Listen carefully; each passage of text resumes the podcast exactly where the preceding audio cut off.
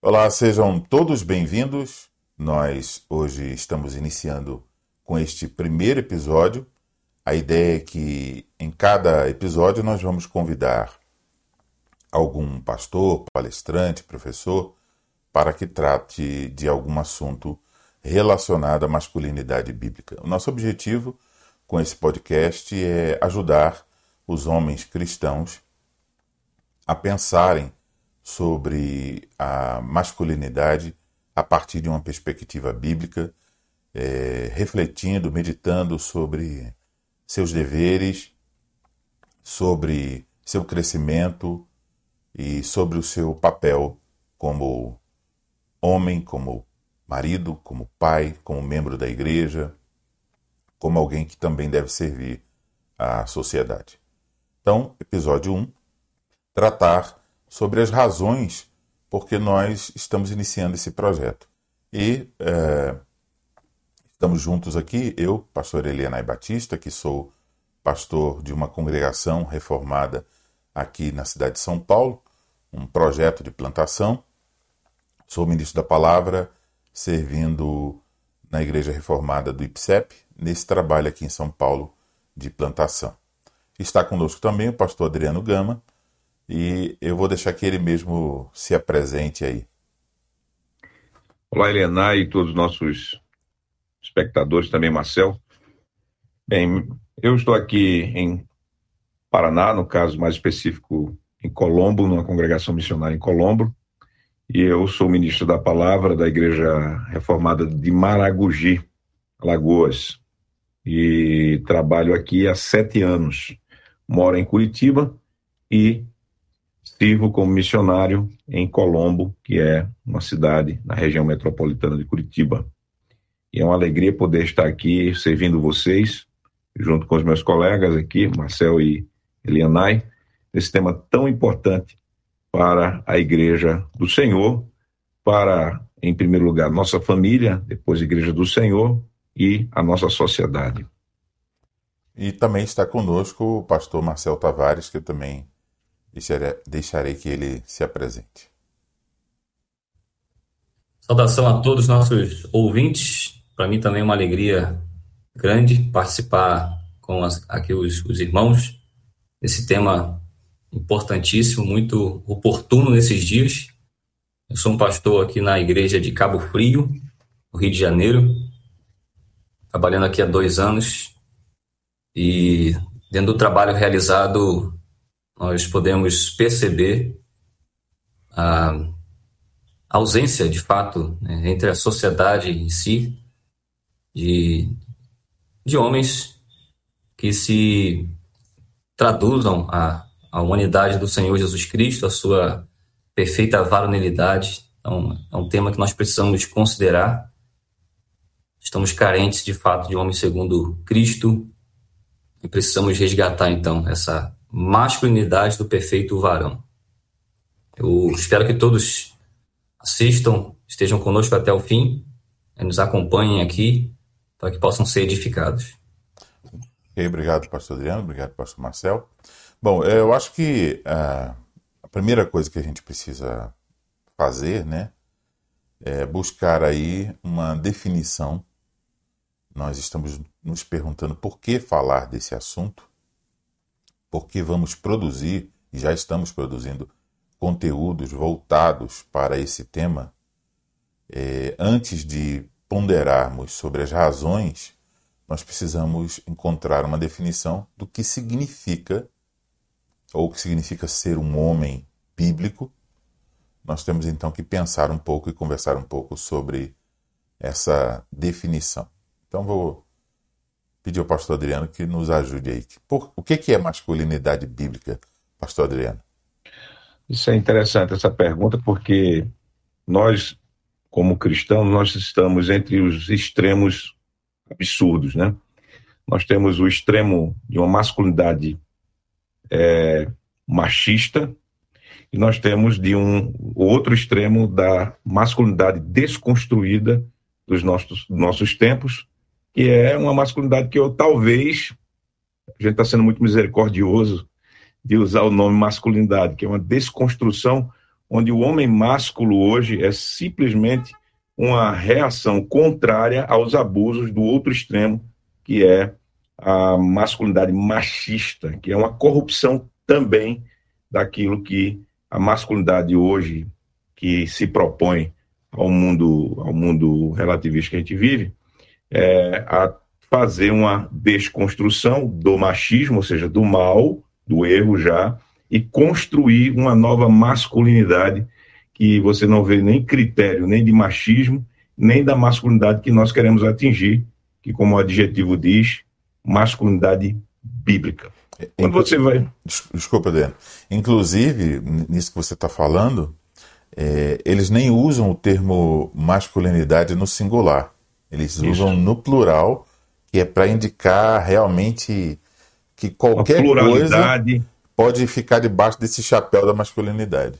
Isso, bem, bem observado, ou seja, masculinidades. Né? Isso tem muito a ver com relativismo, porque não existe nesse conceito uma ideia de, de algo absoluto. Não existe essa ideia de masculinidade. Então, nós temos uma pluralidade relativista ou relativizada, chamada de masculinidades.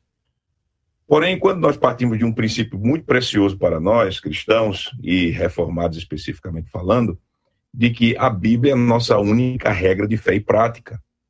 Se a Bíblia é a nossa única regra de fé e prática, isso justifica o tema masculinidade bíblica. O adjetivo ele já vai nos levar para dentro dessa regra. E quando nós buscamos uma, uma visão do que seja a masculinidade para definirmos o que seja a masculinidade, nós devemos ir para as escrituras, obviamente. E um texto que vem à mente, à minha mente, quando nós estamos discutindo o tema masculinidade bíblica, é Efésios 4,13. Em Efésios 4,13, o apóstolo Paulo está exortando a igreja, e ele vai dizer o seguinte: que todo esforço dos oficiais da igreja deve ser direcionado para aperfeiçoar os santos em seus serviços. Ou seja, cada crente sendo aperfeiçoado por aqueles que têm o ministério da palavra, eles assim poderão é, desenvolver cada um os seus ministérios em favor de todo o corpo. E um dos objetivos, quando diz aqui o texto, Efésios 4,13 é: até que todos cheguemos à unidade da fé e do pleno conhecimento do Filho de Deus, à perfeita varonilidade, à medida da estatura da plenitude de Cristo. Ora, se estamos pensando em masculinidade, isso nos chama a varonilidade, que é uma, uma, uma, uma palavra que tem a ver com homem, não é? a palavra que perfeita varonilidade, é no grego aqui nós temos uma, um tipo de pleonasmo, né? É o homem maduro, bem maduro, né? É mais ou menos isso que a gente tem aqui. E daí o que acontece? Há um padrão para nós entendermos varonilidade, ou seja, masculinidade, e que esse padrão devemos descobrir. E qual é esse padrão? Cristo. Jesus é o padrão da varonilidade. Mas aí a gente vai ter que pensar de novo, certo? Cristo. Cristo é o homem perfeito. O contexto já fala aqui: Cristo é um homem perfeito. Mas isso então requer de nós pensarmos em outras partes das Escrituras. Se nós vamos pensar em Cristo, nós precisamos no último Adão. Se pensamos no último Adão, devemos pensar no primeiro Adão. Sendo assim, a gente tem que ir lá na origem para descobrir o primeiro Adão para assim podermos entender que varonilidade é essa, que masculinidade bíblica é essa que nós queremos definir.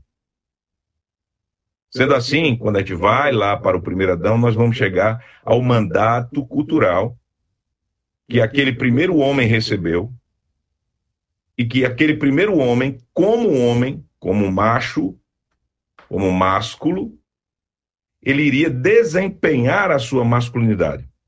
E aí, nós vamos chegar em alguns termos que você vai encontrar em todas as definições que você procurar em vários livros que definem a masculinidade bíblica, onde as, a masculinidade, a definição de masculinidade, ela vai exigir de nós raciocinarmos em nas seguintes palavras: é o exercício do ofício de senhores de cuidadores, de sábios, de portadores da glória de Deus. E se a gente fosse mais preciso ainda em termos práticos, nós veremos que a masculinidade bíblica ela vai ser definida em termos de o homem que exerce, segundo Deus, o seu papel de líder, protetor e guia.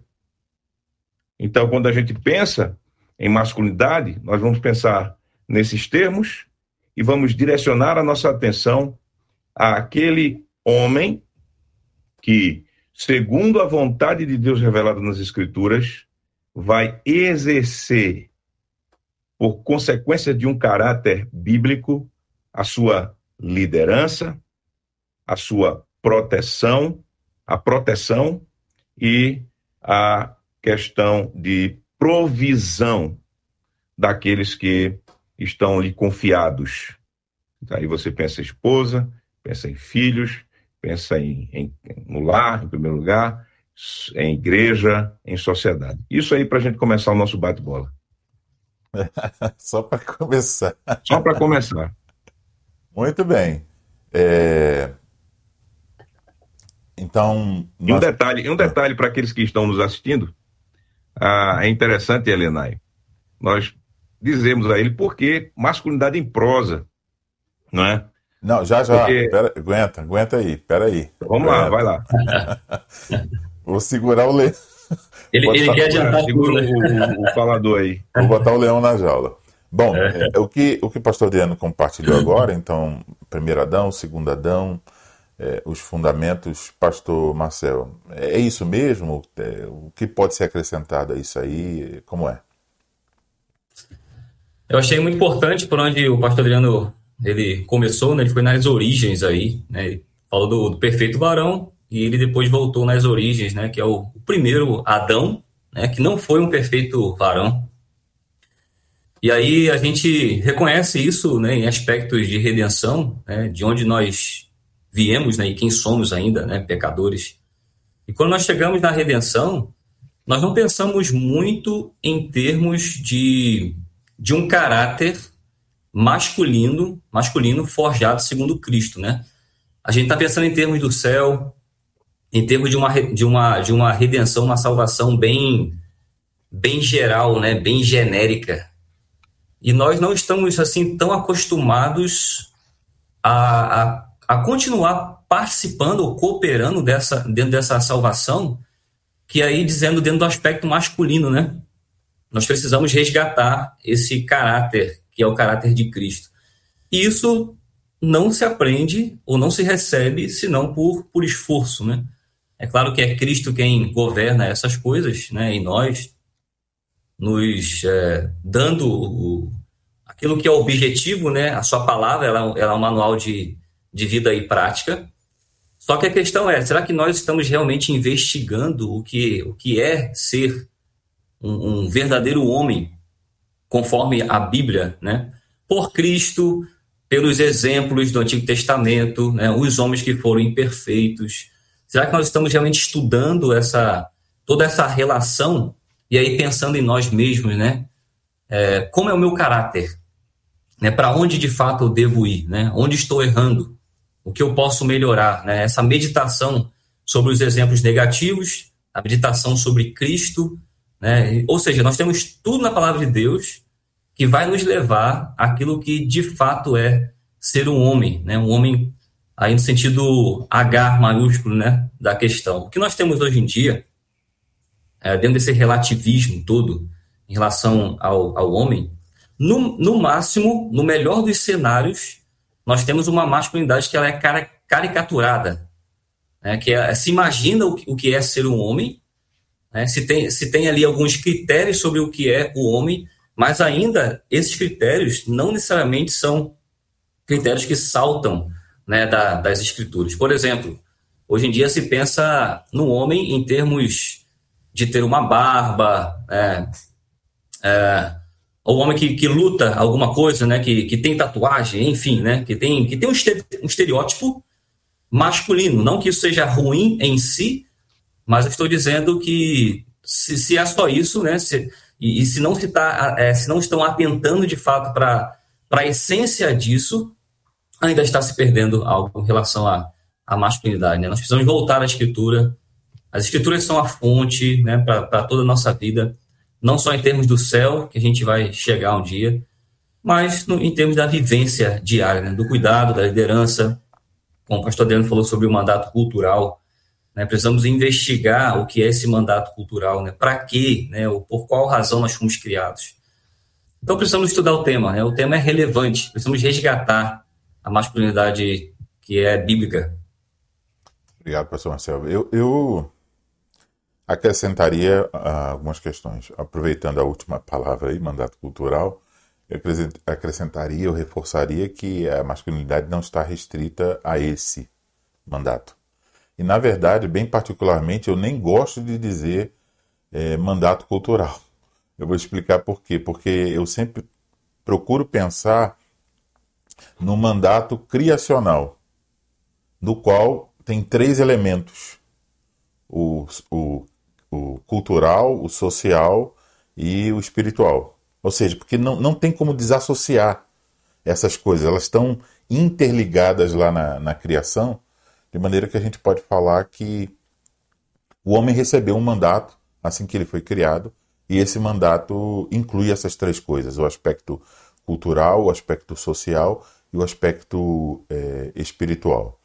Agora, é, à luz desse surgimento das masculinidades no plural, da ideia do, do pluralismo mesmo, então você, você vai ver que há uma intenção de desconstruir o que significa masculinidade. Porque a, a masculinidade ela é, é, é feita uma caricatura dela e ela é atacada a tal ponto que é quase vergonhoso ser um homem de verdade.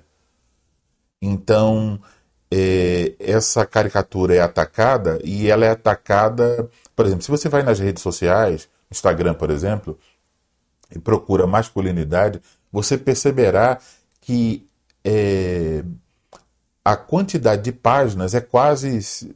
Faz um tempo que eu fiz a pesquisa, mas é, é basicamente proporcional. Tipo assim, há uma, algumas páginas dedicadas a defender algum tipo de masculinidade conservadora, é, bíblica, etc. E há outras páginas, um tanto de páginas, com o plural ou construída por feministas, que é para desconstruir a masculinidade. Então, qual é o risco que nós corremos nesse momento? É que quando nós olhamos esse ataque e queiramos demonstrar o que significa ser homem, nós façamos isso por nós mesmos pelo homem que está escondido lá dentro. E aí, o resultado ainda não será o de uma verdadeira masculinidade. É simplesmente, de certa forma, uma confirmação da caricatura. Porque a caricatura se baseia o quê? Numa masculinidade caída. E a masculinidade que nós queremos não é a caída. Nós queremos a masculinidade que Deus instituiu ao criar o homem, lá no início de todas as coisas, como mencionou o pastor Adriano, e a masculinidade restituída, restaurada, que nós podemos ver a partir do Senhor Jesus Cristo. Então, o Senhor Jesus Cristo se coloca não só como o modelo da masculinidade, mas ele se coloca como salvador, por assim dizer, da masculinidade. Ou seja, não é possível ser um homem é, nos moldes para os quais Deus nos criou, sem que nós tenhamos Cristo. Então, é, se a gente vai falar em termos de página, para refletir um pouco aí as intenções, né? então você tem páginas é, feministas e, e de outras ideologias contra a masculinidade, e você tem páginas é, defendendo uma masculinidade bíblica, e você tem páginas defendendo uma masculinidade conservadora, uma masculinidade de direita, uma masculinidade é, do homem tal. Só que muitas vezes o conteúdo de algumas dessas páginas, quando você vai ler, você fala assim, rapaz, por que, que isso tem tantos seguidores? Porque o que está exposto aqui parece muito másculo, mas é a caricatura. Isso aqui Sim. é o homem caído, o homem salvo não fará isso. Então, e muitas vezes, é, assim como as masculinidades são opostas à masculinidade bíblica, essa também. Então, por exemplo, poderíamos dizer assim: é, você pode encontrar numa dessas páginas de masculinidade que o homem não lava a louça. Não, porque tal, aí vai encontrar, porque isso é o que o coração humano deseja, né? O homem lá sentado no seu trono sem, sem nunca precisar apoiar sua esposa nos, nos, nos afazeres da casa. Mas aí, só que isso, assim como aquela lá que coloca o homem a serviço da mulher, essa aqui que coloca o homem como tirano, ambas são contrárias à Bíblia. Sim. Então a gente precisa de um mapa, de um modelo. E nós temos o mapa nas Escrituras e temos o modelo no Senhor Jesus Cristo. Então é sobre isso que nós queremos dizer por masculinidade bíblica. Uma masculinidade para a qual Deus nos criou e uma masculinidade restaurada no Senhor Jesus Cristo, que é o modelo e a fonte dessa masculinidade. Agora, masculinidade em prosa. Por que, pastor Adriano? Bem, a, a prosa é um, um tipo de, de gênero, né? Onde você vai tratar as que é, sem, sem poesia. E quando a gente vai usar isso em termos para ilustrar, tem a ver com o cotidiano, tem a ver com o dia a dia, tem a ver com a vida real, dura, né? sem uma metrificação, sem, sem uma visão poética da vida. Então, por isso, quando a gente estava debatendo o assunto sobre qual nome vamos dar nesse podcast, a gente até pensou em testosterona cast ou coisa desse tipo aí, né, para chamar a atenção das pessoas. A gente disse: não, vamos falar de assuntos práticos, do cotidiano, da vida dos homens, para que assim nós pudéssemos, com o debate e a discussão desses assuntos, oferecer aos nossos irmãos em Cristo e aqueles que nos assistem é, uma orientação para que, como eles viverão a masculinidade bíblica no seu dia a dia. Então, tratando coisas do dia a dia, desafios do dia a dia, em sua família, dentro da igreja, na sociedade, e como homens de Deus pudessem, assim, biblicamente, tratar seu coração, interpretar as suas ações em um mundo real, um mundo duro, né? sem, sem mimimi, e assim também dentro da igreja e dentro da sociedade. Então, por isso, masculinidade em prosa, para que a gente possa ter uma discussão do cotidiano e ver, vermos e vivermos como homens bíblicos dentro dessa realidade. É... Posso acrescentar aqui essa, esse, esse nome, né, masculinidade em prosa, então revela um desejo que é contrário a essa caricatura, né? Nós queremos tratar de, desse tema de uma maneira nada romantizada, né? Romantizar alguma coisa é você estabelecer aquele ideal que é a caricatura, né?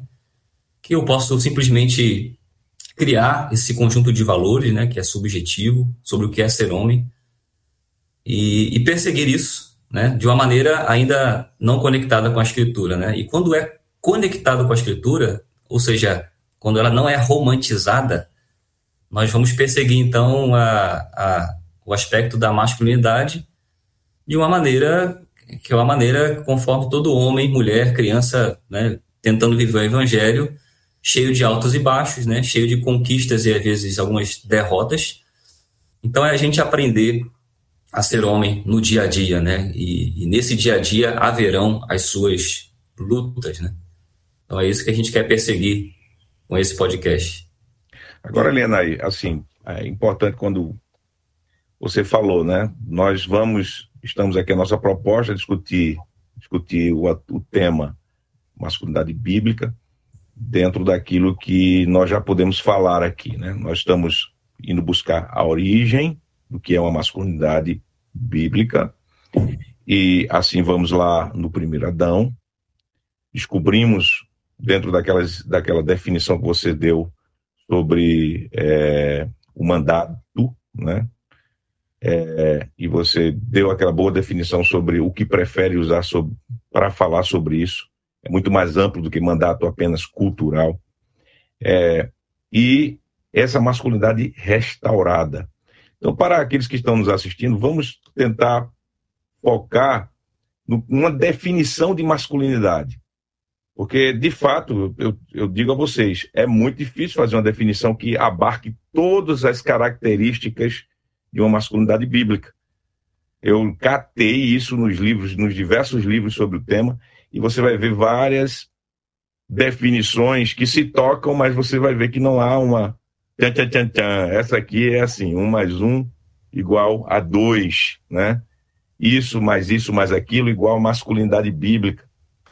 Então vamos assim esboçar e fazer uma, uma uma, uma delimitação do que seria uma masculinidade bíblica. Eu tenho aqui uma definição que pode ser o início da nossa, da nossa busca de, de um termo né, para masculinidade bíblica, que vem do doutor Moller, no seu pequeno artigo que saiu até na, na, na, na Fiel, As Marcas da Masculinidade. Então, o que é que o Albert Muller Jr. ele fala? A masculinidade é uma realidade funcional demonstrada no cumprimento por parte do homem de responsabilidade e liderança. Então ele coloca é, que é uma realidade funcional, é algo que, que o homem não pode se, se desvencilhar dela, é uma realidade, é algo real, né? é algo objetivo, e em termos de funcional, ele está dizendo da sua função, né? Uma realidade funcional, e essa realidade funcional, ela não é uma coisa ideal, é uma coisa do mundo das ideias, mas ele diz assim, demonstrada no cumprimento, então ela se manifesta, ela se mostra no cumprimento, no fazer. E quem assim a exerce não é outro sexo além do homem, mas por parte do homem. E aí se define o Dr. Muller de, em termos de responsabilidade, aquilo que é, é, é dever de execução, né? responsabilidade, e ele fala liderança, responsabilidade e liderança. Então, masculinidade é uma realidade funcional demonstrada no cumprimento por parte do homem de responsabilidade e liderança. Eu acho que, que, que a gente pode trabalhar em cima desse termo, ou contrariando, ou acrescentando alguma coisa. Então, quero botar isso para vocês aí, do termo que nós temos aí do Dr. Albert Muller Jr., Jr. né? ou Moller, Júnior. Não sei o inglês, mas é assim que está escrito. É uma boa definição, né? E isso inicia a discussão. Eu diria, de maneira bem genérica mesmo, né? Que esse tema todo que a gente está tratando, ela, ele tem um, um objeto, né? Se eu posso dizer assim, mas um alvo que é o Senhor Jesus, né? E se tratando de, de Cristo como perfeito varão, aí temos que começar a investigar como foi Cristo como homem, né? Como ele é ainda como como ele é, como é ser um homem, como é Cristo como homem. E aí isso se torna agora se torna uma floresta, né? São muitos aspectos que precisamos investigar, perseguir. Né? Dentro dessa relação, né, como foi falado, né, realista, uhum. é, nós vamos identificar algumas coisas e precisamos cortar né, os ramos bravos da nossa masculinidade imperfeita. É, pegando aí o que, que Marcelo falou, é, Helena, você pode lembrar nós novamente a questão do, da sua preferência de não usar mandato cultural? Não, e aí a é... gente trabalhar em cima das, das três áreas que você elencou. Então, não é, é, é, é, Primeiro, eu ressaltei que, na minha opinião, a gente não deveria falar da masculinidade apenas do mandato cultural. Porque é, esses três aspectos é, foram dados ao homem igualmente. Né? Por exemplo, uhum. faz parte da masculinidade é, criar uma sociedade, né, no sentido de você formar uma família, ter uma esposa, ter filhos, que isso é o aspecto social, né? Quando diz multiplique-se. Uhum. Então, sim, isso faz parte da masculinidade. Faz parte da masculinidade trabalhar seis dias e descansar um e reservar esse dia para adoração a Deus? Faz parte. Então, a masculinidade ela não está restrita só ao aspecto cultural. Sim. Ela abrange os três aspectos. Aí depois eu falei, separado disso, que eu tenho uma preferência particular, não é uma formação de uma nova teologia, nem sei se alguém. Sim, com certeza, com certeza não. Se alguém, provavelmente já deve ter falado isso, mas só eu, eu pensando sobre o assunto, eu cheguei à consideração que é mais adequado falar de um mandato onde tem três coisas que estão unidas do que ficar subdividindo que favorece a nossa mente separar, por exemplo, é, o trabalho do culto. Como se o trabalho fosse para um objetivo e o culto fosse para outro. Uhum. Quando, na verdade, tudo isso está é, é, amplamente conectado. Uhum. O, o, rompimento acontece justamente por causa da queda. Isso. Então, como é que o homem ia glorificar a Deus? Ele ia glorificar a Deus em tudo que ele fazia. Certo. Então, Uh, a partir da queda, a gente fica com aquela perspectiva, né? Que glorifica a Deus, por exemplo, hoje, né? Quando a gente vai para o culto, é ali que eu glorifico uhum. a Deus? Não. A vida toda é para glorificar a Deus. Então, e cai naquele problema entre sacro e profano, que é muito comum tanto em católicos romanos quanto também em evangélicos. É. É, e esse, esse é, um, é um aspecto interessante. Eu, eu, eu, eu tenho lido né, alguns livros aí é, de origem católico-romana. É, inclusive eu li um recente sobre o trabalho. Meu amigo é, é, vamos dizer assim, eu acho que o mesmo mal que nós sofremos, eles sofrem nesse particular, ou seja, que existe um ensino e uma, e uma, concepção popular. Ou seja, em termos de prática, eu estou falando é, assim. Então, você então, tem um ensino descolado da prática. É, então, então, no ensino, eles não fazem essa separação entre sacro e, e, e profano. E profano, não. Tá, tá lá nos livros. Agora, na prática, igual o nosso meio. Então, você vai ouvir uma coisa do púlpito, na escola dominical, dos pastores falando, mas quando vai para a vida da, do, do, dos homens, as pessoas em geral, é, você vai encontrar essa, esse rompimento, né, essa separação aí forçada que tem a ver com a maneira como essas pessoas estão vendo o mundo. E aí é aquilo que alguns gostam de usar a palavra cosmovisão, né? Então, essa maneira de ver. Então, também tem uma maneira de ver o nosso papel como homens nesse mundo. E é o que nós estamos dizendo que a, a única maneira correta de ver e de conformar-se a ela é a maneira bíblica. Quer dizer, que nós precisamos saber o que significa ser homem, e, e ser homem, é, biblicamente falando, tem a ver com, com isso, com o fato que Deus nos criou para alguma coisa. Uhum. Isso logo nos coloca em trabalho, em uhum. responsabilidades. Uhum. Então, isso já, só isso já vai, porque o, o, o problema, na minha, no meu entendimento, não é apenas que nós temos é, erros quanto à masculinidade. Mas o problema é que nós temos muitos outros erros agregados a isso. Por exemplo, é, se nós dissemos, como você disse aí nessa definição, né, é funcional, e qual foi a outra palavra? Nós falamos em termos de cumprimento, é, responsabilidade, realidade funcional demonstrada no cumprimento por parte do homem de responsabilidade e liderança. Tá, então... Cumprimento de responsabilidade e liderança. Então oh. temos as seguintes palavras: realidade funcional, cumprimento, responsabilidade, liderança. É... Então, é uma, vou reduzir para três. É uma masculinidade funcional, é uma, é uma masculinidade que envolve responsabilidades Certo. E é uma masculinidade que é, envolve liderança. Certo. Então, por exemplo, vamos pensar sobre as responsabilidades. Uhum. Essa masculinidade envolve responsabilidades. Então, só que é, não é só a masculinidade que envolve responsabilidades.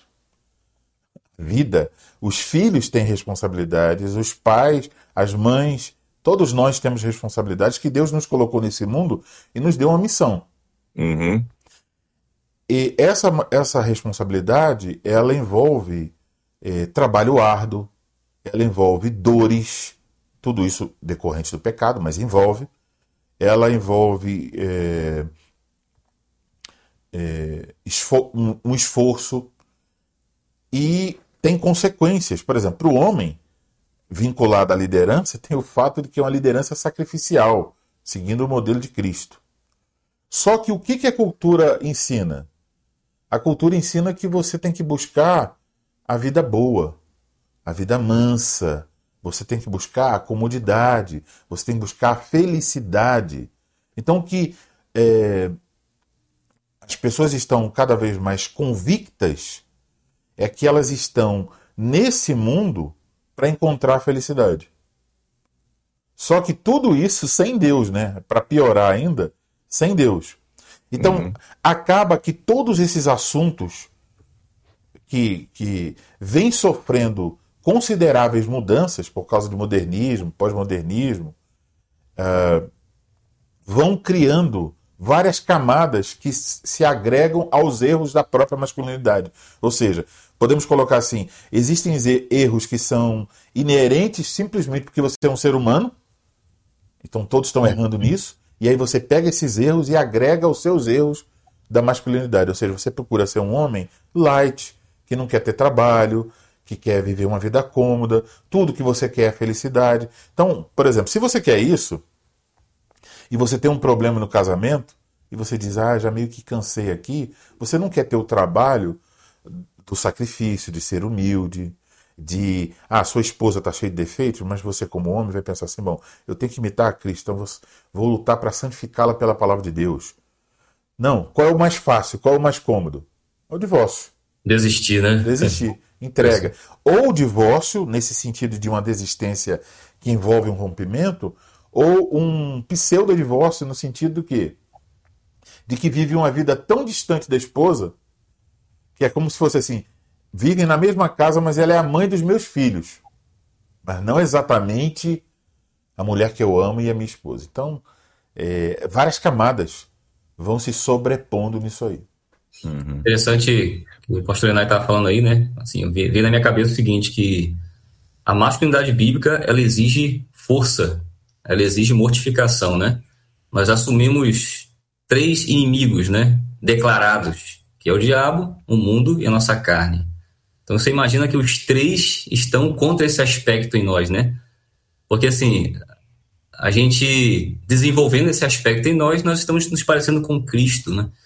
Então nós temos três inimigos que aí o pastor Nai falou sobre questão de psicologia, né? Que é a questão do mundo, a filosofia, né? Que, que, que traz novos conceitos sobre, sobre o masculino ou que traz essa novidade sobre o feminismo, né? Isso é o inimigo como outros que nós precisamos identificar, nós precisamos entender que nós estamos numa luta.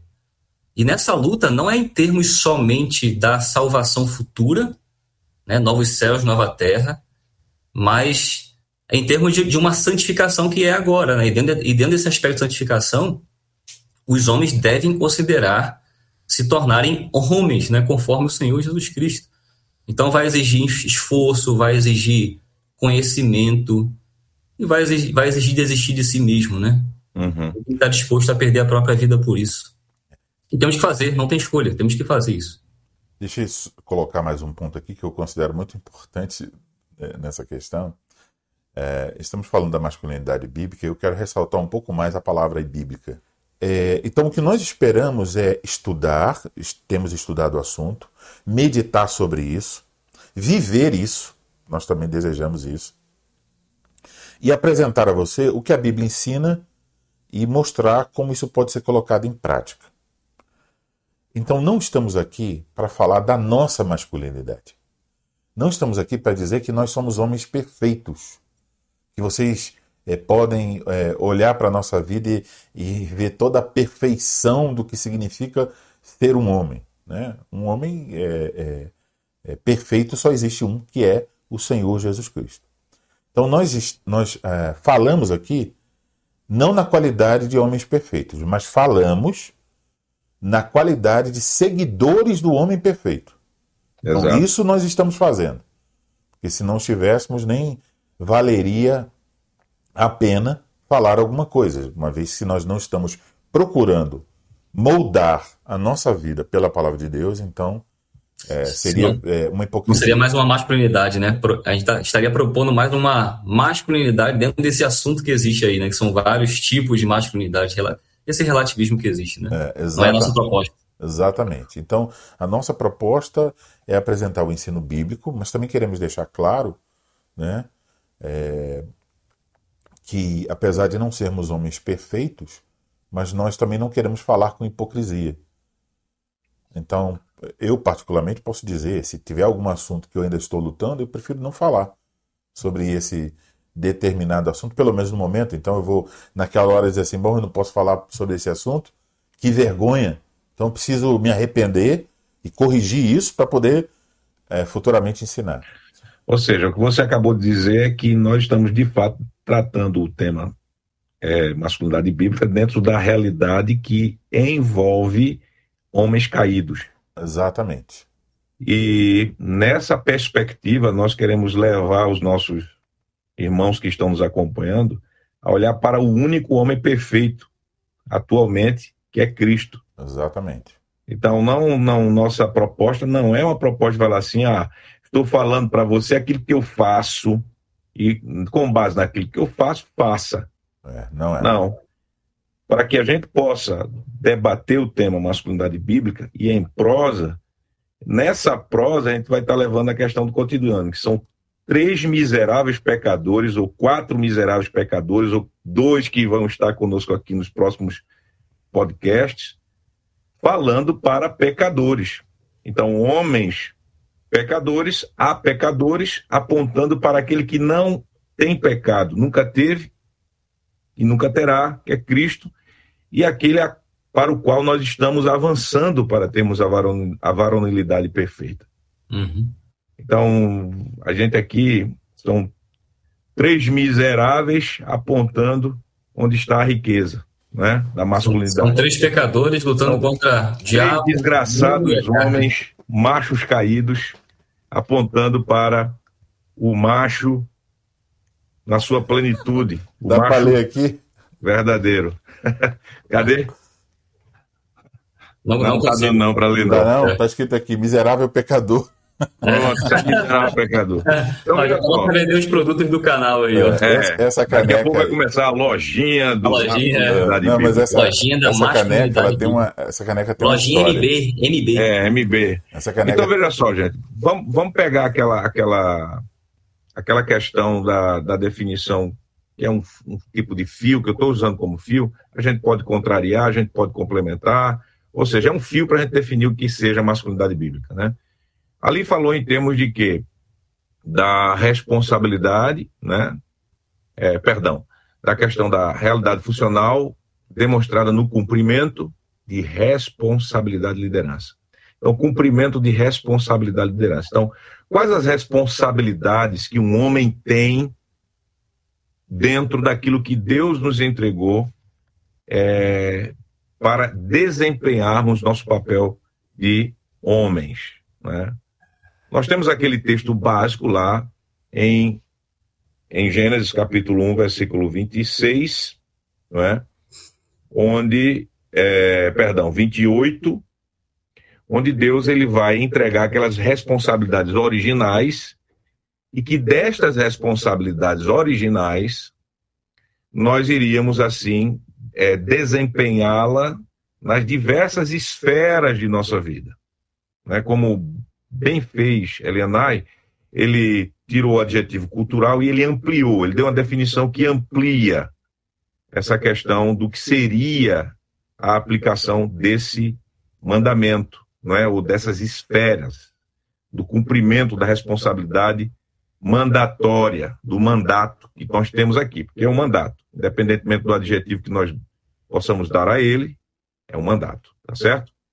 Então, no texto bíblico, Gênesis 1, 28, diz assim: Deus os abençoou e lhes disse: Sede fecundos, multiplicai-vos, enchei a terra e sujeitai-a, dominai sobre os homens do mar, Isso. sobre as aves dos céus e sobre todo animal que rasteja pela terra. Adriano? Oi. Você falou assim. Os homens do mar. Dominar os homens do mar. Os piratas. Dominar os peixes do mar. Valeu, foi.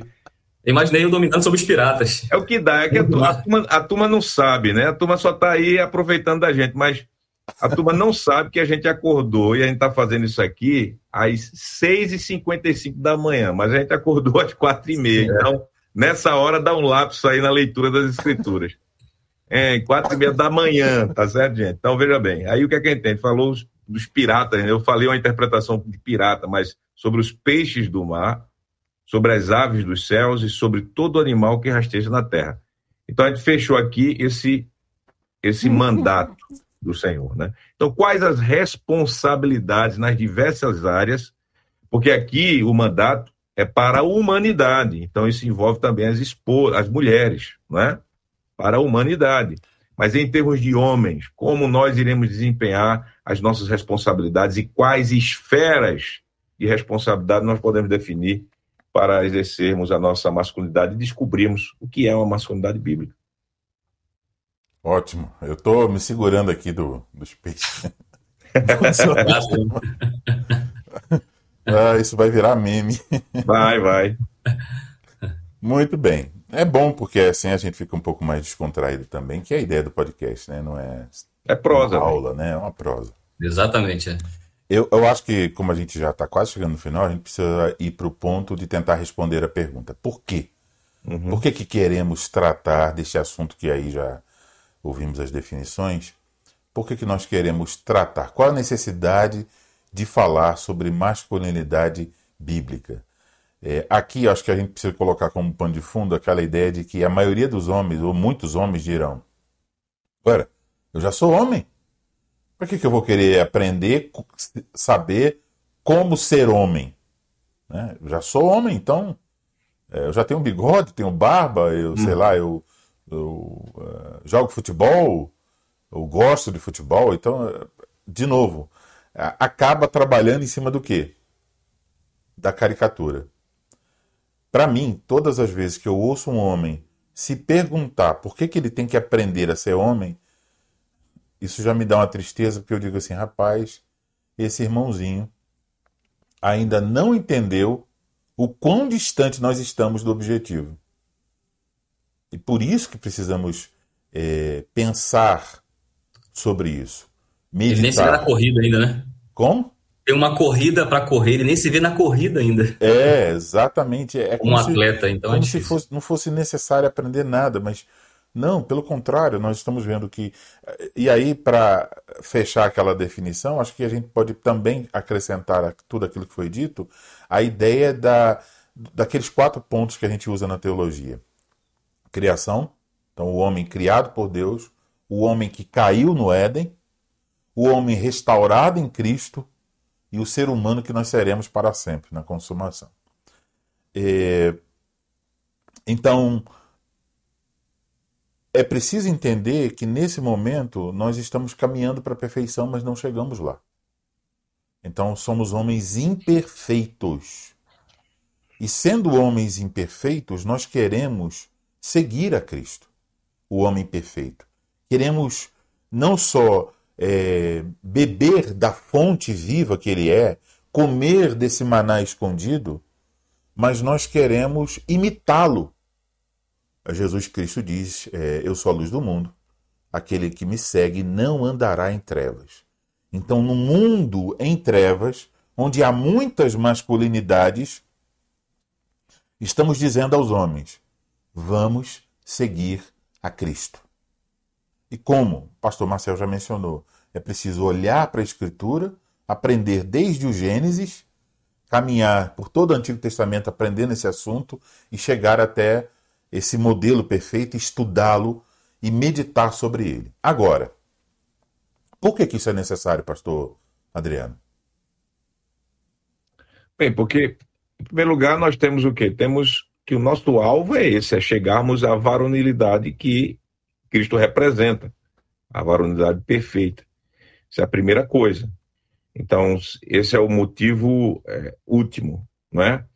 O motivo prático quanto a isso é que, se o nosso chamado é glorificarmos a Deus como sua imagem, e essa imagem está em Cristo, esse perfeito, que é a nossa meta, nós devemos fazer isso em termos funcionais e práticos, em nossa vida, né? Então, dentro da nossa esfera, como é, seres humanos, homens, individualmente, se assim Deus nos coloca como cabeça de uma esposa, sermos a imagem de Cristo e executarmos nossa função como imagem de Cristo no nosso, na nossa responsabilidade como marido, e aí descobrimos as nossas responsabilidades como esposo, na nossa posição, já ainda dentro da família, como se caso Deus nos dá filhos, sermos os referenciais de um homem líder para os nossos filhos, assim moldando a, a, o perfil de Cristo visualizado e refletido em nossa conduta dentro do lar como homem, para os nossos meninos, filhos homens, verem e terem um referencial de Cristo em termos práticos e não somente em doutrina falada, mas em prática. E para as nossas meninas, se temos filhas, podemos dar a ela o homem ideal para ela buscar caso queiram casar e caso recebam o dom do, do, do matrimônio. E assim poderem ter uma referência prática do homem Cristo que ela está vendo refletido no seu pai, o cristão em termos da família. Em termos da, da igreja, nós temos, assim, dentro da masculinidade, dos homens dentro da igreja, uma masculinidade que reflita Cristo, também dentro dessas responsabilidades, como líderes dos lares, para serem possivelmente líderes edificantes para a igreja, e a igreja terem em homens dentro da igreja essa visão refletida do varão perfeito, que é Cristo, que amou a sua esposa, que é a igreja, e assim se dedica dela. E em termos da sociedade em si, a manifestação para uma sociedade do homem, do homem criacional, do homem que, apesar de ser criatura de Deus, criado à imagem de Deus, sofreu a queda, mas está sendo santificado por causa da redenção que o perfeito homem executou nele. Então, a sociedade hoje, diante dessa, dessa pluralidade de ideias sobre masculinidade, elas precisam ter nos cristãos a referência do verdadeiro homem, que é Cristo. É para que também na sociedade nós tenhamos a referência de Cristo na nossa vida. Então, um, um exemplo encarnado daquele que é o homem perfeito encarnado, Cristo. E daí podemos, nessa nossa fidelidade, as nossas responsabilidades como homens, podemos ter assim o referencial necessário para que a doutrina que nós falamos acerca do que é um homem bíblico possa ser materializada em nossa vida funcional e prática como homens e apontar os homens o caminho de Cristo, de modo prático, usando a masculinidade como sendo esse instrumento de indicação, essa prática para a, para a sociedade, do homem que as famílias precisam, para a igreja, do homem que a igreja precisa e para o mundo inteiro, o homem que Cristo é e que pode restaurar a masculinidade de homens caídos como nós. Então, olhando essa, essa, essa necessidade, né, que é uma necessidade real, dentro da família, dentro da igreja, dentro da sociedade, nós começamos a discutir. Precisamos fazer alguma coisa, gente, para termos um redescobrimento do que seja uma masculinidade bíblica, tratarmos aquilo que descobrimos da Bíblia sobre essa masculinidade em termos práticos, para apontar os homens, em primeiro lugar, os homens, porque se direciona em primeiro lugar aos homens, a viverem o que Cristo é, almejando assim, dependendo da graça de Deus, para esse ponto. Então, por isso a gente criou, um, vamos dizer, esse serviço, esse ministério chamado Masculinidade Bíblica. Pastor Marcel, por que falar de masculinidade bíblica? Ou seja, em resumo, existe uma necessidade de termos homens à, à, à imagem de Cristo. Desculpa aí, eu tô. Não. Eu tô, nem tomei eu, café, eu, eu peço desculpa agora café. porque eu, pra, eu pedi desculpa, eu botei para carregar agora o meu, meu computador tava quase morrendo aqui, eu ia ser ejetado dessa, desse podcast. Mas assim, pegando as palavras do pastor Adriano, né, basicamente assim, falando sobre a liderança de Cristo, né? E achei interessante a fala sobre sociedade, né, e a necessidade e como a sociedade poderia se beneficiar olhando para os cristãos, né? E, e os cristãos, por sua vez, precisam olhar para Cristo, né? Eu acho que existe uma grande dificuldade dos homens da igreja em ver a salvação em termos de algo é, já é, consumado, né, em termos triunfalistas, onde nós estamos pensando na salvação da nossa alma, né? E nós precisamos pensar também em termos de, de militância. Nós estamos lutando aqui ainda em termos de salvação. E dentro disso nós precisamos olhar para Cristo, né? A gente vai a gente vai obter essa santificação, esse desenvolvimento e essa aparência cada vez mais próxima do Senhor Jesus Cristo por meio de uma militância, né? Por meio de uma de uma luta. A gente precisa olhar Cristo como modelo, não só de um Salvador que ele é, mas de um Senhor que a gente precisa não só seguir, mas imitar. Né? E quando a gente olha os exemplos bíblicos, né, voltando para o rastreio dessa masculinidade na, nas escrituras, né, nós vemos um, um, tipo de Cristo que é Josué, né? E esse Josué é um homem que, como, como o pastor Adriano falou, de liderança, um homem é, de luta, né? Que entrou na terra de Canaã lutando contra os inimigos. É, não vamos discutir ali a questão da, da, da justiça de Deus em relação àqueles povos, mas para dizer que, que o homem cristão, segundo Cristo, é, do qual Josué, né, era ali uma sombra, era um homem de luta, né? Precisamos lutar. Precisamos lutar. O, o combate da fé, olhar os inimigos, né, liderar, né, liderar um povo que está debaixo do nosso cuidado, que é nossa família, né, em primeiro lugar. É, Para aqueles que não são ainda casados, os jovens também têm a sua parcela de responsabilidade também, né? Eles estão almejando também uma liderança futura, mas precisamos reconhecer o terreno, né, e lutarmos aí é, para que possamos assumir essas, essas responsabilidades, né?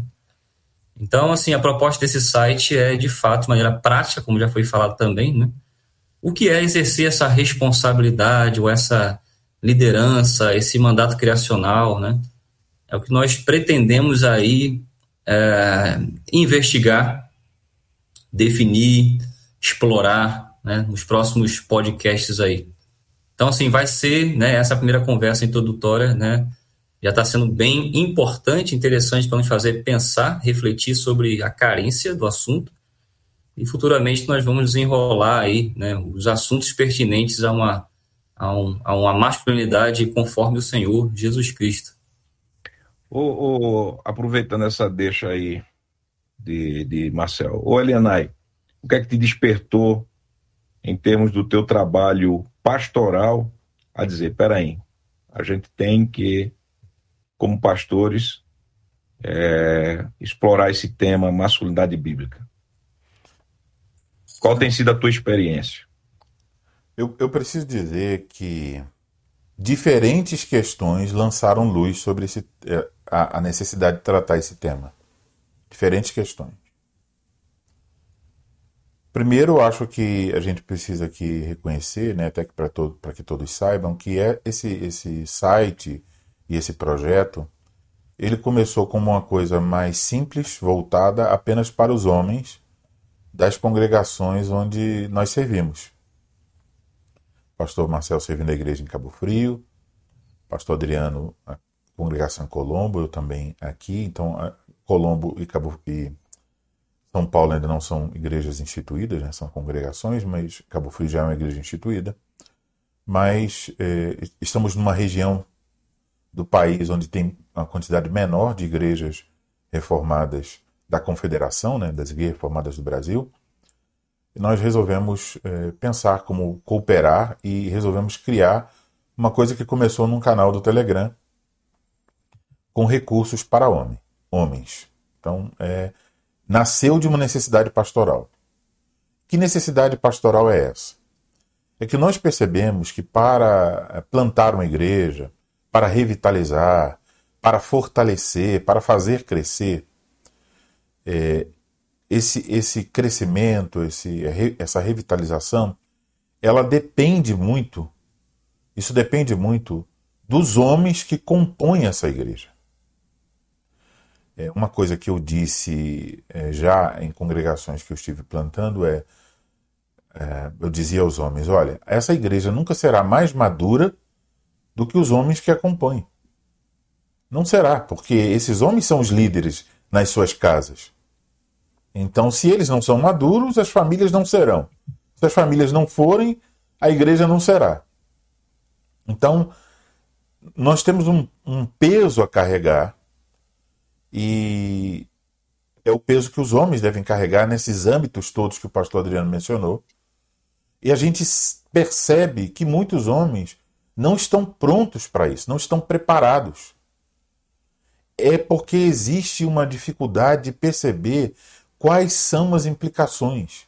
E uma tendência natural dentro do meio reformado, que é o nosso contexto, para é, ficar encantado com ah, aspectos da minúcia teológica e não com a aplicação dessa doutrina. Então, por exemplo, quando você olha as institutas da religião cristã, você verá que Calvino não estava ali apresentando nenhuma doutrina pelo mero prazer da discussão, do debate, da, da, de vencer né, alguma coisa. Não. O objetivo, o intuito era a verdadeira piedade. Essa palavra repetida várias e várias vezes nas institutas e ele luta e rebate é, aqueles que têm intenção é, de ficar discutindo assuntos sem fim quando a vida não está é, mostrando fruto. Na verdade, ele tinha, ele tinha abominação sobre esse tipo de, de estudante de teologia ou teólogo que queria somente discutir coisas e não viver na prática. Ele abominava isso. Quem conhece Calvino sabe muito bem disso. Então, se o camarada fosse um leão, né, no ringue da, da teologia, mas um gatinho em é. termos de vida prática, né, é. nas suas esferas aí. Exatamente. Então, assim, Helena, você foi despertado para esse tema por causa, talvez principalmente, né? Porque você, como missionário, estava fazendo seu trabalho de instituir igrejas, e daí disse: peraí, cadê os homens bíblicos que a igreja precisa para a sua liderança? É, é mas tem mais. Certo. É, o outro ponto é que, lendo algumas obras, estudando e meditando é, sobre, sobre o estado em que se encontra o mundo nesse momento, em termos filosóficos, ideológicos, etc. E o, o, o quanto a cultura tem se tornado anticristã. E os meios que nós estamos buscando para isso, na minha opinião, não são os melhores. Porque uhum. qual o, o, o principal meio que nós buscamos? Nós buscamos os meios que não nos deem trabalho.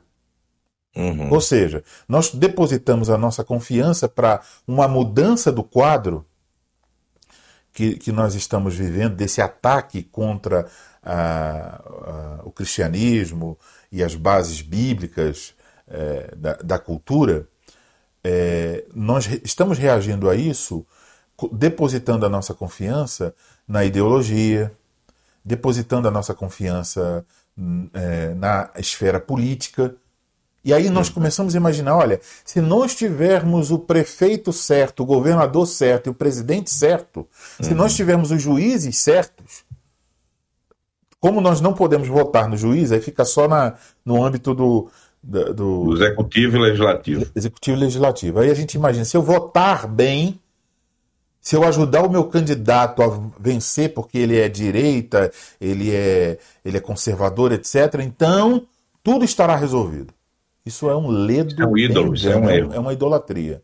É. Por que, que nós preferimos isso? Porque nós não queremos ter trabalho.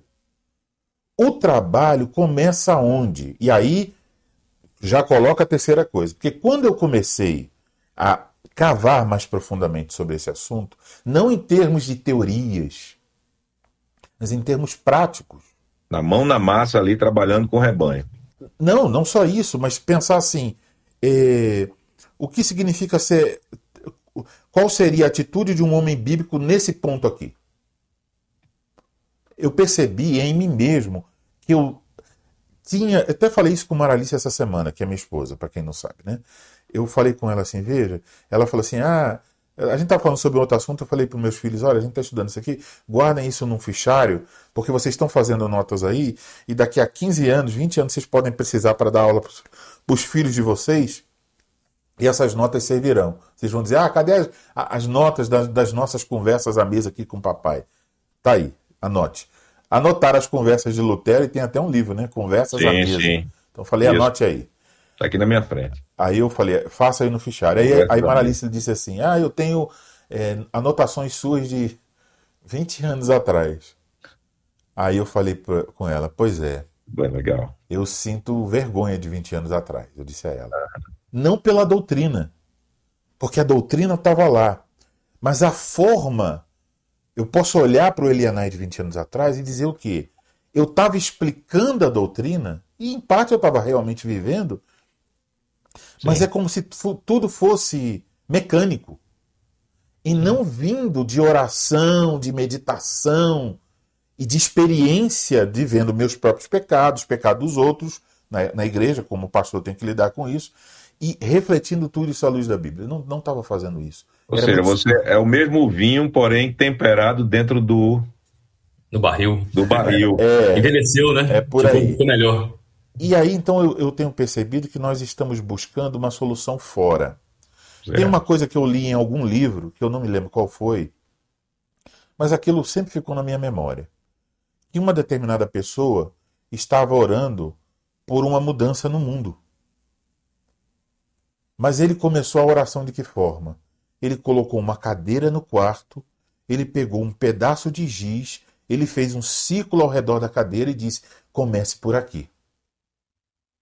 Pois é isso que o homem tem que fazer. É isso que eu estou tentando fazer e eu acho que o pastor Adriano e o pastor Marcel também. Sim. Estamos dizendo, precisamos de mudança que precisa começar em nós porque nós. criação, Deus nos deu a responsabilidade, é inerente, funcional, está lá. Então, como diz o Douglas Wilson, a questão é saber se você vai ser um, um líder frouxo, manipulativo, tirânico ou um líder bíblico.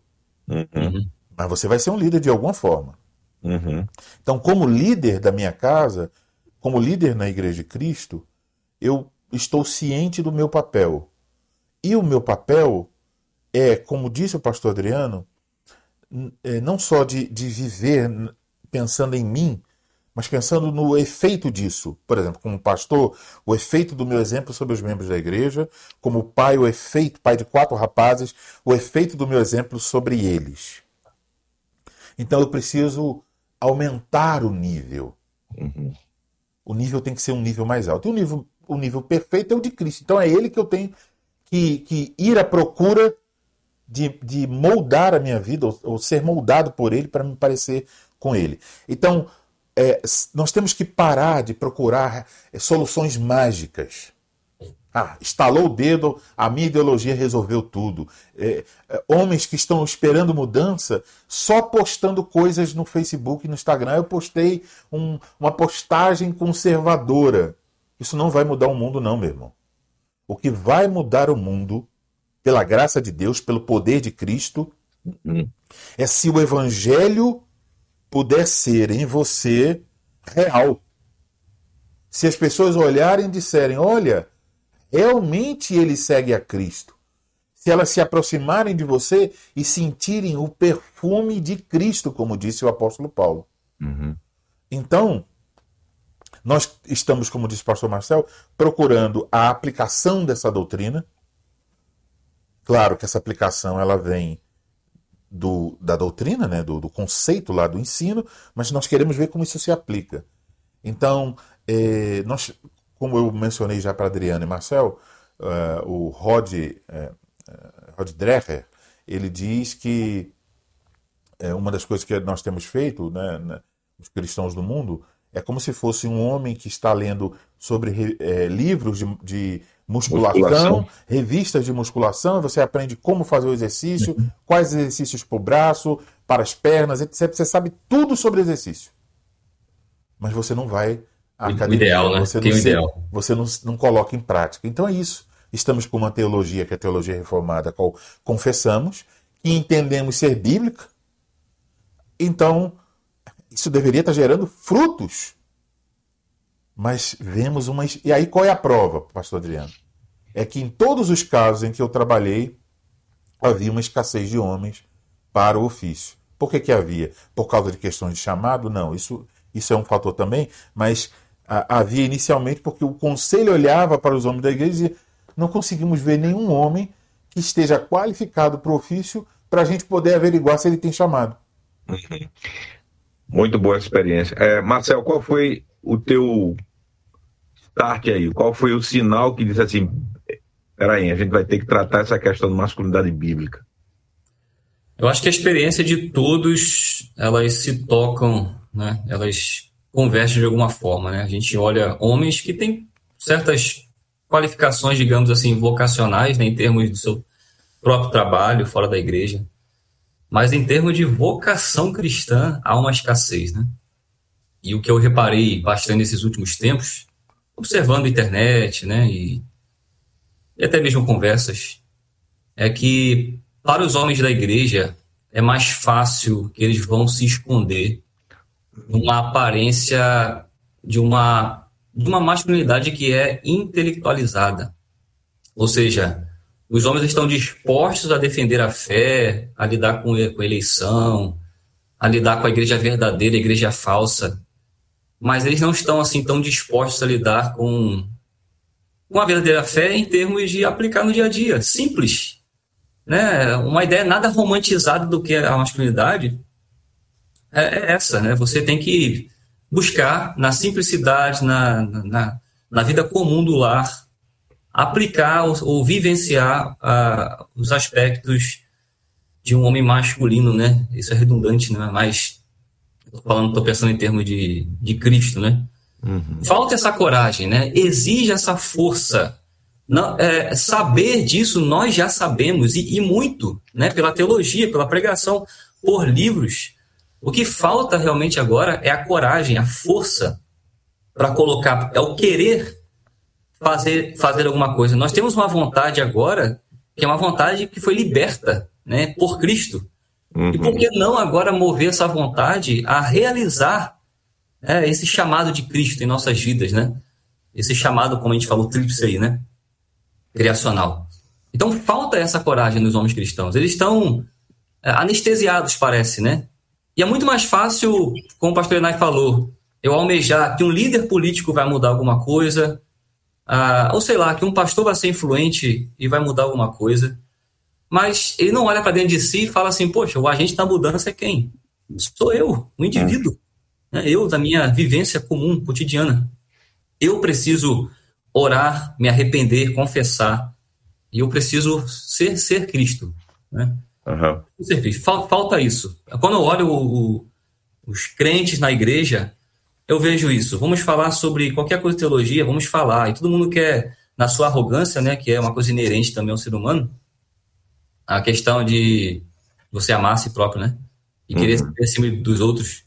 Uhum. Assim, esses assuntos são tratados, mas aí vamos ver. É, vamos fazer alguma coisa na igreja. Uhum. Vamos, sei lá, vamos evangelizar, né? Isso é um, também um pouco. É, todo mundo fala né, sobre o papel da igreja, enfim, é também. Mas, é, em geral, né? Vamos tratar ou vamos usar os dons no meio da igreja. Vamos agir na igreja como membros vivos. E aí o que a gente vê, geralmente? As mulheres são mais ativas nesse, nesse tocante, né? A gente não vê os homens se esforçando quase por nada na igreja. É incrível isso. É isso é a deficiência da, da masculinidade. Sim, sim. Exatamente. Aí é, é diretamente um fruto, um fruto é, de uma masculinidade é, doente. Exato, exato. Aí eu, eu preciso destacar um, um dado interessante, que também contribuiu para eu chegar a perceber essa necessidade. É o seguinte: é, quando você pensa em interesse, em vontade de crescer, de se tornar mais parecido com o que Deus realmente quer, meu irmão, as mulheres estão à frente, porque isso é um retrato claro. Elas estão nisso, elas estão tomando a liderança de ir, de uhum. desejar. E prova disso é o quê? É que se você, por exemplo, procura livros sobre masculinidade bíblica, tem uns, sei lá, uns 7, 8, 10, 12, mas você vai encontrar o dobro até o triplo de livros para mulheres. Uhum. Aí duas coisas se destacam. Uma, porque existem mais mulheres dispostas a escrever sobre isso. Mercado de consumo. E a segunda é o consumo. Mas também eu destacaria isso, que tem mais mulheres escrevendo. Sim. Então uhum. tem mais consumo e tem mais pessoas falando sobre o tema. Então, como é, fica claro que, que realmente elas querem? Porque elas compram esses livros, muitas delas vão ler de fato o livro, vão estudar tem interesse. Uhum. É, eu tive uma experiência lá em Recife, quando eu estava no CLIRE, eu dei uns estudos sobre como estudar a Bíblia. Aí, esse estudo. Teve que fazer cota. Eu, eu, eu, eu, eu comecei com, com as moças. Foram as moças que pediram, eu comecei com essas moças. Rapaz, a sala do CLIRE lotou. Então, teve que fazer cota. Eu, eu lembro, da, eu tô tirando onda, porque teve que fazer cota para homem, porque senão não ia ter lugar na sala do Clearer é, aí para que eu, homem pudesse estar lá, porque só era cheio de mulher. por é. vários sábados, elas fiéis ali, ó. A sala cheia, vários sábados. Elas, elas vão até o fim mesmo. Aí eu fui, depois falei assim, vou fazer com os homens, vou fazer com os rapazes. Meu irmão, no primeiro encontro, acho que tinha seis. No segundo tinha três. Eu falei, não, não dá. Aí esse exemplo aí do Elenai, aí é meu testemunho, né, irmãos? Meu testemunho. É, agora no dia. Peraí, agora... meu amigo, minha amiga. Meu amigo e minha amiga. Vamos ouvir o testemunho agora de Veja Adriano o Pix aí, o Pix. Pix. Então veja só. É, agora em 2022 eu vou fazer 14 anos de ofício, né? 14 anos no ofício é, ministro da palavra. Mas antes eu servi durante seis anos como presbítero. Então, juntando dentro do ofício de supervisão e Ministério da Palavra, tenho aí 20 anos agora em 2022, né, 2022. E o que me despertou foram duas coisas. A primeira coisa foi eu chegando nas visitas pastorais, desde a época de presbítero, e ouvindo as queixas das mulheres, das esposas, sobre as deficiências dos seus maridos na liderança, na proteção e no provimento das suas casas. Na liderança, eles não eram líderes dos seus lares no sentido de serem os cabeças que estariam guiando a sua família, em termos gerais, a uma vida de santidade cristã ele não era o líder das devocionais, ele não era o líder do ensino no lar, ele não era aquele que instruía sua esposa sobre como elas deveriam exercer seu papel de esposa e de mãe dentro de casa. Eles não abriam as escrituras para instruir seus filhos e tratar as, aquilo que é natural na vida de um homem bíblico, que é a liderança da instrução escolar dos meninos, das crianças, é, a correção, a disciplina dos filhos, quando os filhos estavam precisando ser disciplinados em todos os termos, em termos de instrução e até é, em repreensões e castigos físicos, deixava para a esposa.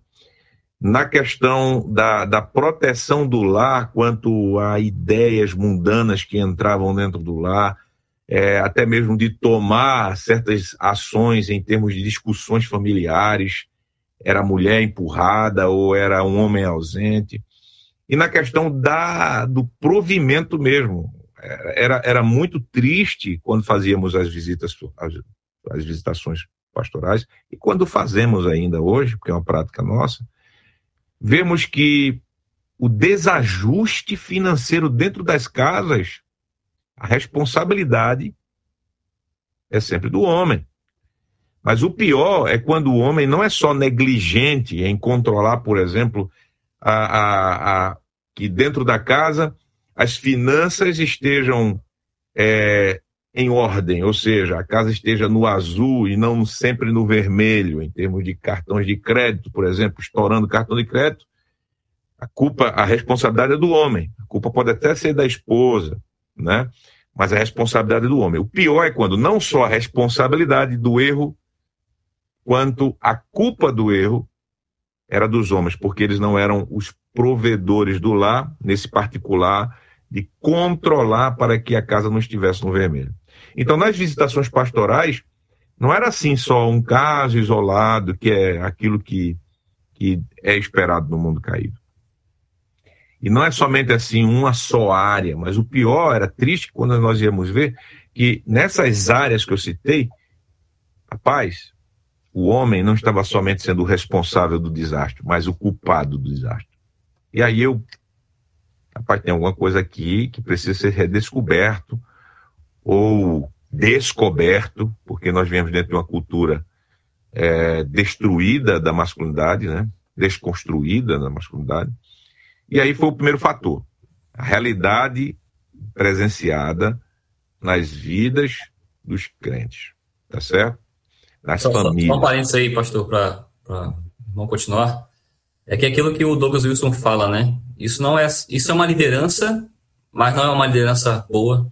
É. Isso é uma liderança ruim, né? É inescapável a liderança. liderança. É uma liderança ruim, né, dos homens. Isso, a liderança é inescapável, porque quando Deus ele, Deus ele só declara, ele não dá um mandamento a nós, sejam líderes do lar. Ele diz, vocês são cabeças, então é só descritivo, né? Mas aí voltando, aí o que a segunda coisa que me despertou, foi uma conversa que eu tive com a Elenay. Talvez a Elenay nem lembre. Elenay lá no tempo das calendas. Eu, eu, acho que eu tinha cabelo ainda e a minha barba era negra. É. Tinha barba negra, porque os cabelos são os mesmos. O cabelo e a voz. Ele envelhece por baixo ali, né? E daí a gente estava conversando, estava lá em Recife, porque eu fui pastor também em Recife. E aí ele falou do seguinte: ele disse, Adriano, é, às vezes a gente está na luta e no corre-corre é, de, de ter formar homens para os ofícios e a gente esquece de que o problema não está em, em vermos os homens fracos na igreja, mas em casa. O problema começa em casa. Então, eu acho que o, a pegada deve ser investirmos mais em formar homens líderes dos seus lares. E a consequência, nós colheremos isso em termos homens na igreja vocacionados para os ofícios. Aí foram essas duas coisas, Helena. Não sei se tu lembras disso aí. Possivelmente as palavras não foram as mesmas, mas o sentido foi esse. Talvez quase as mesmas. Essas acho, duas coisas. Eu acho Oi? que eu disse também algo parecido assim. Nós estamos focando em formar homens para serem oficiais, quando na verdade nós precisamos formar homens. Isso, formar homens. E aí, isso aí, é, esses homens que se, se, se, que vivem dentro de casa. Porque se você quer conhecer um verdadeiro homem, pergunta a esposa. Pergunta a minha esposa quem é Adriano. Chega lá, Alzene, quem é Adriano? E assim sucessivamente a, aos meus colegas que estão aqui e a você que está nos assistindo. Quem conhece papai é o filho. Quem conhece mamãe, ou quem conhece papai, o, o Adriano é a esposa. Né? Depois de Deus, esses são os elementos mais íntimos nossos. Ok? É, em termos de outros seres. Além de você mesmo se conhecer. Então, essas duas coisas foram que me despertaram. E aí veio o desenvolvimento todo esse tempo e chegamos à masculinidade bíblica e o porquê criarmos um ministério para forjar uma masculinidade bíblica, para ajudar homens e formar esses homens, é, começar de nós, né? Porque, é claro, estou dando experiência é, fora de mim, mas olhando para mim, as minhas deficiências como homem, né? E acima de mais, a minha responsabilidade maior, porque a, a, a mim, como aos colegas que estão aqui, é, for, foi confiado um ofício que é, vai muito mais do que passar a doutrina correta de um púlpito. Mas nós devemos pastorear com um modelo de nossas vidas, não é? Uhum. Então, apesar de não querermos usar a nós mesmos como o, a fonte né, do exemplo, mas há um chamado para os líderes de serem modelo e pastorearem pelo modelo. Então, essa foi a minha experiência, o meu testemunho, podemos dizer, do meu, em certo sentido, testemunho, né, da, da realidade que me impulsionou a trabalhar, a trabalhar em favor da masculinidade bíblica. Eu sempre uso a, sempre uso a ilustração, né, de que o meu trabalho como pastor na igreja é de aquilo que Provérbios fala, né? Ferro afiando ferro. Né? Uhum. Eu também estou sendo forjado, né? Uhum. Também estou buscando ser como, parecido como, como Cristo, né? E eu estou então chamando né, os meus irmãos para que sejam também como Cristo, né? Então isso é a relação entre esse esse site, essa proposta aqui, né? para aqueles que estão nos ouvindo. Né? Resumo pode ser ilustrado dessa forma. É, nós vamos ter que caminhar agora para o final. É, eu vou mencionar uma coisa e depois disso eu vou usar um minuto para me dirigir de uma forma bem direta aos homens. E aí eu vou pedir também o pastor, encerrando, né? A última palavra, dirigindo aos homens. E pastor Adriano vai fazer o mesmo e depois, por último, o pastor Marcel. Quando o pastor Marcel terminar, Aí o pastor Marcel também já vai fazer uma, uma oração para concluir aqui e depois eu dou a última último aviso aqui, tá bom?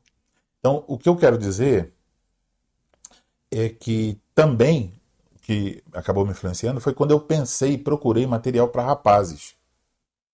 E eu descobri que dentro do espectro reformado e até procurando no meio evangélico, não tinha nada. No meio reformado só tinha um livro do Riley, uma Palavra aos Moços, uma excelente obra que eu espero que a editora Fiel volte a publicar. Mas não tinha mais nada. E os, os rapazes estão, eles carecem de instrução específica e eles carecem de modelos. Então, o ataque contra a igreja por parte do mundo está cada vez mais agressivo. E os nossos filhos e netos terão que lidar com isso, né? até a volta de Cristo. Então terão que lidar com isso. E que tipo de homens eles são? Se eles continuarem a sendo os homens que nós, homens cristãos, estamos sendo, ou seja, mais mundanos do que bíblicos, eles vão ser mais fracos, porque a cultura está avançando. E o, a questão da internet e tudo isso está diluindo, porque eh, perde muito tempo ali e não cresce. Então nós, nós precisamos urgentemente, primeiro, fazer aquele círculo e dizer: Senhor, começa aqui comigo. Aumentar o círculo um pouquinho e dizer: Senhor, agora na minha casa, para finalmente, Senhor, na minha igreja e finalmente na sociedade. Então, a, nós precisamos ser os homens que, que estão sendo moldados, formados como Cristo. Você precisa aprender sobre isso na, na pregação nós, não há assim é, a, oportunidade de tratar de minúcias né, sobre um determinado uhum. ponto, porque não tem homens, só homens ali na, na audiência. Então o pastor vai explicar o texto, vai fazer aplicações, ele pode fazer aplicações para os homens, mas ele não vai fazer só para os homens. Então, nesse caso, é um material destinado especificamente aos homens, que pode se preocupar menos com a exposição da, da, da, do, da razão da doutrina, porque a doutrina já está recebendo na igreja, pelos livros, etc. Mas podemos tratar mais das questões práticas, que é o que nós temos feito nos vídeos, que geralmente são vídeos de cinco minutos ou menos, para que você todo dia possa tomar uma vitamina para pensar, porque o desafio é assista, medite e ore. Pare de ficar vendo muita coisa sem meditar. Então, se você vai assistir nossos vídeos, assista mesmo, mas medite sobre isso, como isso se aplica à sua vida e ore. É, agora vou usar um minuto aqui para me dirigir aos homens. Queridos irmãos, homens que estão assistindo a, essa, a esse episódio do podcast Masculinidade em Prosa, abrace essa ideia. A ideia de que você precisa ser mais parecido com Cristo. Coloque todo o seu empenho, porque isso é a coisa mais importante. Por que, que é a coisa mais importante? Porque Deus chamou você para fazer isso porque Cristo disse: siga-me, e porque a, o futuro da sua família, o futuro da igreja, Deus condicionou a, a ficar é, relacionado a isso, ao seu crescimento. Se você for um homem fraco, seus filhos, netos e bisnetos provavelmente serão fracos e até mais fracos que você. Então você precisa é, negar-se a si mesmo, tomar a cruz de Cristo parar de pensar na vida como comodidade, prazeres, diversão e dizer: bom, eu vou dedicar um tempo para crescer como homem. Eu vou dedicar a leitura da Escritura, a oração, mas também vou ouvir e meditar sobre como eu posso ser um homem mais bíblico. Faça isso aos pés de Cristo e eu tenho certeza que Cristo te abençoará. Pastor Adriano. Muito importante tudo que a Helena falou, mas eu quero focar nessa questão da masculinidade sob ataque. Né? Se formos pensar na batalha e na, na guerra, na verdade, guerra que começou no Éden, a masculinidade foi um dos frontes de ação do, do diabo. Você pode ver que ele atacou a masculinidade de Adão de modo frontal, né? nessa batalha contra a masculinidade ele, ele ataca desbordando por meio de Eva para quebrar já em Eva a visão de, de um líder, né? para tirar já do coração de Eva a liderança de, do homem né? e a sua posição, o ataque vocacional também na feminilidade é outro assunto, mas a sua posição de auxiliadora. Então, Satanás foi e agiu atacando a masculinidade, o fator liderança, já em Eva. E depois, ele ataca e vai, por meio de Eva, enganada, a Adão para atacar a masculinidade de Adão, corromper a sua posição de líder da sua casa, em primeiro lugar, e da humanidade, fazendo assim esquecer que ele deveria ser um espelho e não o Deus da criação. Ele deveria ser o espelho de Deus e não o Deus da criação. Então, Satanás atacou a masculinidade muito fortemente já lá no Éden. Foi uma guerra contra o Deus da glória, mas o fronte dessa guerra tinha a ver com um ataque mortal a uma masculinidade conforme Deus, né? E daí vem todos os abusos, vem todas as, as negligências, vem todos os pecados que é, repercuti, repercutiram na vida humana decorrente a esse ataque e essa desconstrução da masculinidade já lá no Éden. E essa masculinidade vem sendo atacada por Satanás e por seus aliados no mundo durante toda a, a era humana, mas especialmente, eu quero dizer, a desconstrução e o ataque feroz que vem por meio da religião socialista, que foi aumentando, aumentando o número de seus escritos no final do século XIX, se solidificou no século XX, essa religião socialista, né, que não nasce lá, claro, mas em termos de escrito, e que hoje você pode ver, como a gente começou o programa, as masculinidades, né, os vários, e os tipos de respostas, até mesmo de cristãos, querendo responder e se defender desse ataque velho do diabo, com sabedorias humanas, que às vezes até têm lampejos da verdade, mas que não são a verdade. E aí você vai ter o machismo, você vai ter um conservadorismo é, machista, como sendo as reações ao ataque à masculinidade. Então, nosso papel como, como cristãos e como pastores aqui é apresentar a vocês Cristo, que é o homem perfeito, e apresentar vocês as armas que vocês têm, as armas espirituais, as armas intelectuais, para que você restaure em você a masculinidade bíblica atacada, para que você seja um meio e um, em exemplo e em ensino para que outros homens se protejam e assim continue na batalha do reino de Deus, pelo reino de Deus, e assim façam como homens bíblicos, possam ser reprodutores da, daquilo que é uma masculinidade bíblica. Isso é, é a coisa que eu queria falar sobre é, o ataque que estamos sofrendo, a nossa masculinidade e o nosso objetivo de sermos homens conforme Deus, conforme Cristo e temos a nossa masculinidade restaurada e sob a graça de Deus exercida, exercitada, sob a graça de Deus comunicada, não só em doutrina, mas em vida. A outra coisa, eu quero voltar aqui para encerrar o, o, meu ponto, né? não sei se eu já passei meu tempo, possivelmente sim, ela voltar de novo a Albert Muller Jr. Né? Ele falou que a masculinidade é uma realidade funcional demonstrada no cumprimento por parte do homem de responsabilidade e liderança. Eu colocaria de responsabilidade, e essas responsabilidades são diversas, nós podemos resumir em três esferas.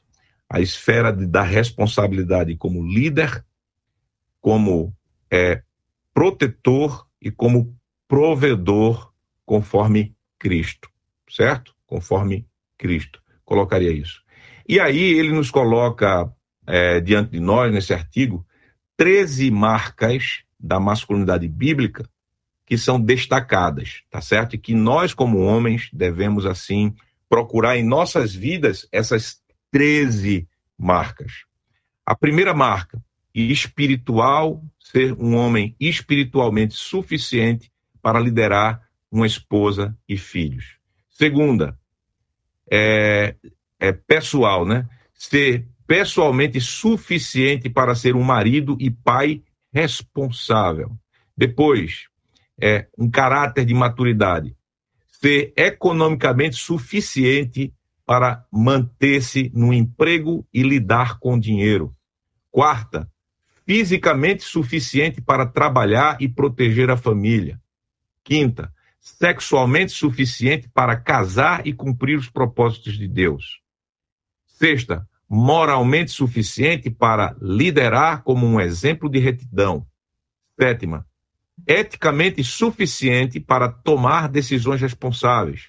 Oitava, de percepção do mundo, ou seja, ter percepção do mundo suficiente para entender o que realmente é importante.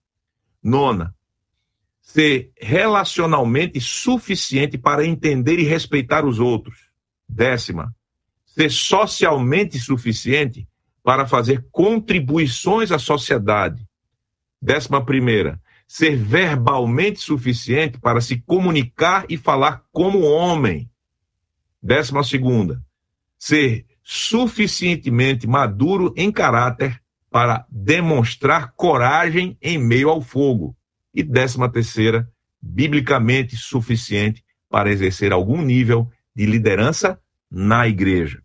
Então, essas 13 marcas que nós devemos, como homens de Deus, após esse podcast, ficarmos meditando, orando e, sob a graça de Deus, buscando. Ok? Que Deus abençoe vocês. Para você mais econômico aí, o pastor Adriano, para compensar. Mais do que eu, meu amigo, Paulo Guedes. E também porque já começa a escutar ruídos aqui em casa, né? Família acordando e vai atrapalhar talvez aí o meu minha participação a partir de agora. Mas eu diria ao homem ao homem cristão o seguinte, né? Para meditar no seguinte: o primeiro pecado ou a primeira investida de Satanás foi na masculinidade, porque Adão foi criado para cultivar o jardim e guardar, ou seja, ele deveria proteger esse jardim, né? Ele deveria proteger a sua esposa, ele deveria proteger aquilo dos inimigos, né? Satanás estava ali, Satanás, né, já é o inimigo que estava rondando. Então, Satanás não é, assim, criativo, Satanás ele é repetitivo, e cabe a você, homem cristão, reconhecer que Satanás está agindo contra, contra você, né? contra, contra tudo aquilo que, que, que lhe compete como homem criado, né? segundo Deus. Então, que você possa reconhecer isso, né, esse ataque, primeiramente, que você possa se arrepender de ter sido seduzido por Satanás e, assim, descumprido o seu, o seu papel, e que você possa buscar né, uma masculinidade redimida né, no Senhor Jesus Cristo, olhar para Ele, saber que você tem perdão nele, saber que sua vontade foi mudada foi colocado em você novas disposições e você precisa usar esses novos dons que Deus lhe concedeu para o seu próprio bem-estar, né, para a glória de Deus, né, primeiramente para o seu próprio bem-estar e para o bem-estar daqueles sobre, sobre, sobre quem é, Deus colocou aí, né, as pessoas debaixo do seu cuidado, que pode ser é, limitado aí, né, ou, ou resumido em três áreas, né, na sua casa, na igreja, ela depende de você, seu trabalho, sociedade, né? Eles também dependem de você. Então, que você possa reconhecer o seu papel, seja corajoso, seja destemido, resiliente. Expressões virão, né? mas que você seja homem, né? conforme os grandes homens aí das, das escrituras, né? Eles eram imperfeitos, mas olhe para o perfeito varão. Então, essas são as minhas palavras aí para fechar esse podcast. Posso orar também? Sim. Isso. Vamos orar então. Não sei se o galo atrapalhou, tem um galo aqui do lado agora. Ele, ele cacarejou bastante enquanto eu falava que eu percebi. Vamos orar então, dar graças a Deus por, essa, por esse nosso tempo aqui. Ó Senhor nosso Deus, nós te agradecemos, ó Pai, porque tu és aquele que, que guia nossas vidas em todas as coisas, que nos deixou um manual de, de fé e prática. É o Senhor quem nos orienta em relação a essa, esse desejo, essa proposta é, de, de, auxiliar outros homens. Nós não somos perfeitos, Senhor, mas o Senhor tem nos dado uh, uma compreensão diferente, tem nos usado para o fim de, de chamar os outros homens a as suas responsabilidades, Senhor. Que o Senhor possa nos ajudar, Pai, enquanto nós estamos desenvolvendo esse, esse canal, esse site, essa proposta. Que o Senhor possa abençoar os ouvintes, no sentido de que eles verdadeiramente possam considerar os assuntos eles possam aplicar esses assuntos em suas vidas, Senhor. Nós te rogamos, Senhor, de forma desesperada até, que o Senhor nos mude, que o Senhor nos transforme, que o Senhor nos coloque mais parecido com o perfeito varão. E que assim, ó Pai, sejamos crentes que não somente estão ali entre, entre quatro paredes na igreja, observando doutrina, mas que possamos colocar essa doutrina que temos recebido em prática e que a sociedade inteira, ó Pai, possa se beneficiar disso e que através disso possamos estar orando, venha o teu reino. Que o reino de Cristo, então, seja pleno, seja sobre tudo e sobre todos. Nos abençoa, Pai. Nos abençoe uh, com, com esse desejo, ó Pai, que é sincero, que tem como finalidade a glória do teu santo nome. Oramos assim em nome de Jesus. Amém. Amém. Muito bem. Agradeço ao pastor Adriano, ao pastor Marcel e agradeço a você, prezado homem que está assistindo a esse podcast, o episódio 1 do podcast Masculinidade em Prosa. Tratamos ou, ou irmã, né? Só para dar um. Hã? Ou irmã, né? Uma mulher que esteja ouvindo, ofereça ao seu esposo, né? Esse podcast. Isso, exatamente. Então, se por acaso alguma irmã está assistindo, que não tem nenhum problema, né? é, eu encorajo você, querida irmã, a compartilhar isso com, com o seu esposo ou os filhos compartilharem com seus pais e não só compartilhar esse podcast e os que virão, se o Senhor Deus assim permitir, mas o conteúdo que está disponível lá no site. Nós é, agradecemos então a você, pedimos a você a sua oração, as suas orações em torno desse projeto e o seu apoio em, em divulgar, em acompanhar, em é, deixar um comentário dizendo sugestões de temas, fazendo perguntas que podem ser tratadas em outros podcasts. Nós não vamos responder nos comentários, mas podemos tratar em algum podcast. Então é isso. Esperamos que assim é, nós possamos estar dando uma pequena contribuição a esse tema e que o Senhor Deus use essa iniciativa tão pequena, tão simples e humilde para a glória do seu santo nome. Obrigado por tudo, que o Senhor vos conceda graça e paz.